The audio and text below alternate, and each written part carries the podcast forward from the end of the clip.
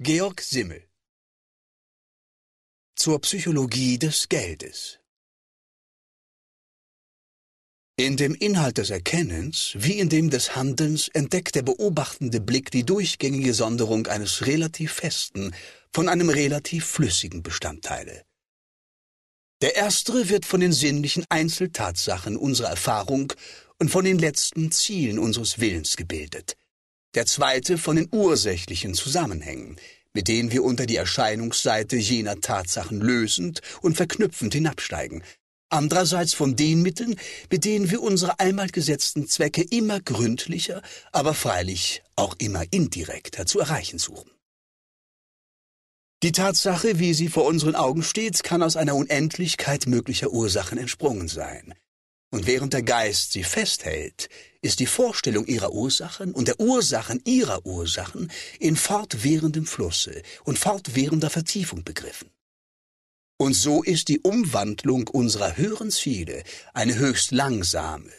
Sie scheinen stillzustehen gegenüber der unvermeidlichen Bewegung im Heranschaffen der Mittel, der fortwährenden Arbeit an der Fundamentierung wie an dem Höherführen des teleologischen Baues. Es ist klar, dass die theoretische und die praktische Bewegung schließlich nur eine einzige sind und nur je nach der Verschiedenheit des Interesses und des Standpunktes entgegengesetzte Richtung annehmen. Die Mittel zu einem Zwecke erkenne ich, wenn ich erkannt habe, welche Ursachen diesen Zweck hervorbringen.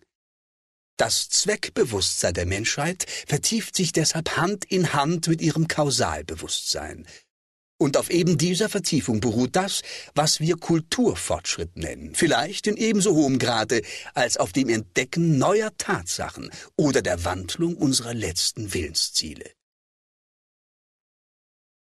Der Unterschied zwischen rohen und kultivierten Zuständen misst sich an der Zahl der Glieder, die zwischen der unmittelbaren Handlung und ihrem schließlichen Zwecke liegen. Wo die Kette der Ursachen und Wirkungen nur kurz und bruchstückweise bekannt ist, muss zur Verwirklichung eines Zweckes dasjenige Geschehen herbeigeführt werden, welches ihn unmittelbar realisiert. Nun liegt aber auf der Hand, dass dieses Geschehen sehr oft nicht direkt erreichbar sein wird.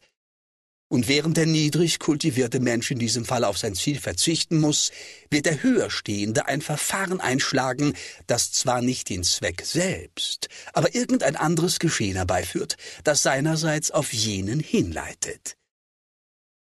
Den Fortschritt des öffentlichen Geistes zeigt deshalb die Zunahme von Einrichtungen, durch die hindurch der Einzelne solche Zwecke wenigstens indirekt erreichen kann, deren unmittelbare Gewinnung für ihn schwer oder unwahrscheinlich ist.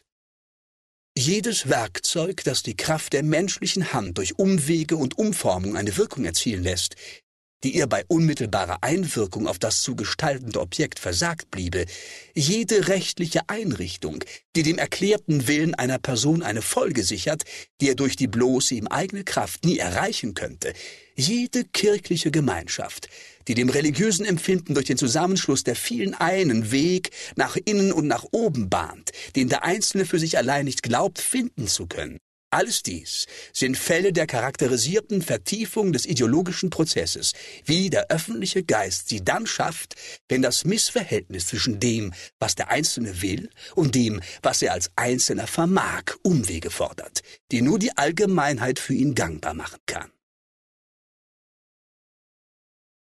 Jedes einheitliche und allgemein anerkannte Tauschmittel bietet ein Beispiel für diese Erweiterung der ideologischen Kette beruht aller wirtschaftlicher Verkehr darauf, dass ich etwas haben will, was sich zurzeit im Besitze eines anderen befindet und dass er es mir überlässt. Wenn ich ihm dafür etwas überlasse, was ich besitze und er haben will, so liegt auf der Hand, dass das letztgenannte Glied dieses zweiseitigen Prozesses sich nicht immer einstellen wird, wenn das erste auftaucht. Unzählige Mal werde ich den Gegenstand A begehren, der sich im Besitz von A befindet, während der Gegenstand oder die Leistung B, die ich gern dafür hingebe, für A völlig reizlos ist. Oder aber die gegenseitig angebotenen Güter werden wohl beiderseitig begehrt. Allein über die Quanta, in denen sie sich gegenseitig entsprechen, lässt sich durch unmittelbares Aneinanderhalten eine Einigung nicht erzielen. Deshalb ist es für die höchstmögliche Erreichung unserer Zwecke von größtem Werte, dass ein Mittelglied in die Kette der Zwecke eingefügt werde, in welches ich B jederzeit umsetzen und das ich seinerseits ebenso in A umsetzen kann. Ungefähr wie jede beliebige Kraft des fallenden Wassers, der erhitzten Gase, der windgetriebenen Mühlenflügel, wenn sie in die Dynamomaschine geleitet ist, mittels dieser in jede beliebige gewünschte Kraftform umgesetzt werden kann. Das allgemein anerkannte Tauschmittel wird zum Durchgangspunkt für allen zweiseitig onerosen Verkehr und enthüllt sich sogleich den oben genannten Beispielen als eine Erweiterung des Zweckhandelns, insofern es ein Mittel ist, gewollte Gegenstände indirekt und durch eine öffentliche Institution zu erlangen, die meiner unmittelbar auf jene gerichteten Bemühungen unerreichbar wären. Wie meine Gedanken die Form der allgemein verstandenen Sprache annehmen müssen, um auf diesem Umwege meine praktischen Zwecke zu fördern, so muss mein Tun oder Haben in die Form des Geldwertes eingehen, um meinem weitergehenden Wollen zu dienen. Dieser Charakter des Geldes lässt den folgenden psychologischen Zug an ihm in Kraft treten. Es ist eine der wirkungsreichsten Eigenschaften des menschlichen Geistes, dass die bloßen an sich gleichgültigen Mittel zu einem Zweck, wenn sie nur lange genug vor dem Bewusstsein gestanden haben oder wenn der damit zu erreichende Zweck in weiter Ferne liegt, ihm schließlich selbst zu definitiven Zwecken werden. Der Wert, den sie ursprünglich nur von dem durch sie zu erreichenden Zwecke zu lehen trugen, verselbstständigt sich, und statt mittelbar haftet er in psychologischer Unmittelbarkeit an ihn. Alle äußere Sitte zum Beispiel gewinnt nur durch diesen Prozess die Kraft, an und für sich als sittliche Vorschrift aufzutreten, da sie doch ursprünglich nur das Mittel oder die Bedingung ferner liegender sozialer Zwecke war. Mancher Philologe bleibt sein Leben lang in der Erforschung der nichtigsten Kleinigkeiten befangen, während der eigentliche Zweck dieses vermittelnden Bemühens, die Erkenntnis des geistigen Wesens einer Epoche oder eines Einzelnen, gar nicht in sein Bewusstsein tritt. Für unzählige Menschen ist die Vollendung der Technik in ihren Betätigungen so sehr zum Selbstzweck geworden, dass sie die höheren Zwecke, denen alle Technik nur zu dienen hat, völlig darüber vergessen.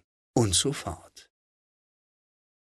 Es ist dies eine der zweckmäßigsten Einrichtungen des geistigen Organismus. Müssten wir in jedem Augenblick die ganze theologische Reihe vor Augen haben, die eine bestimmte Handlung rechtfertigt, so würde sich das Bewusstsein in unerträglicher Weise zersplittern. Vielleicht bringt das Prinzip der Kraftersparnis es mit sich, dass das Zweckbewusstsein sich auf die gerade vorliegende Stufe des ideologischen Prozesses konzentriert, während der weiter zurückliegende Endzweck für das Bewusstsein versinkt. Um für das zunächst notwendige Durchsetzen des Mittels gesammelte Kraft zu haben, muss dies zunächst für sich allein das Bewusstsein beherrschen. In dem ganzen Gewebe des menschlichen Zweckhandelns gibt es vielleicht kein Mittelglied, an dem dieser psychologische Zug des Auswachsens des Mittels zum Zwecke so rein hervorträte wie am Gelde, Nie ist ein Wert, den ein Gegenstand nur durch seine Umsetzbarkeit in andere, definitiv wertvolle besitzt, so vollständig auch diesen selbst übertragen worden. Es ist indes interessant, wie dieses psychologische Abbrechen der teleologischen Reihe nicht nur an der unmittelbaren Geldgier und dem Geiz hervortritt, sondern auch an seinem scheinbaren Gegenteil, dem Vergnügen am bloßen Geldausgeben als solchem, endlich an der Freude am Besitz möglichst vieler Dinge, von deren spezifischer Nützlichkeit, um deren Willen sie hergestellt sind, man gar nicht profitiert, sondern die man eben nur haben will. Das Volk vergleicht diese Art Naturelle mit dem Hamstern. Hierin haben wir die Stufen des teleologischen Prozesses. Vernünftiger Endzweck ist doch nur der Genuss aus dem Gebrauche des Gegenstandes. Die Mittel dazu sind erstens, dass man Geld habe, zweitens, dass man es ausgebe, drittens, dass man den Gegenstand besitze. An jeder dieser drei Stationen kann das Zweckbewusstsein Halt machen und sie als Selbstzweck konstituieren. Und zwar so energisch, dass jeder dieser drei Inhalte desselben maniakalisch ausarten kann. Auf der Stufe, wo das Geld zum Selbstzweck auswächst, kann es als solcher noch verschiedene Grade der psychologischen Selbstständigkeit zeigen. Durch die den größten Teil des Lebens hindurch bestehende Nötigung, den Gewinn von Geld als nächstes Strebeziel vor Augen zu haben, kann wohl der Glaube entstehen, dass alles Glück und alle definitive Befriedigung des Lebens mit dem Besitz einer gewissen Summe Geldes verbunden wäre –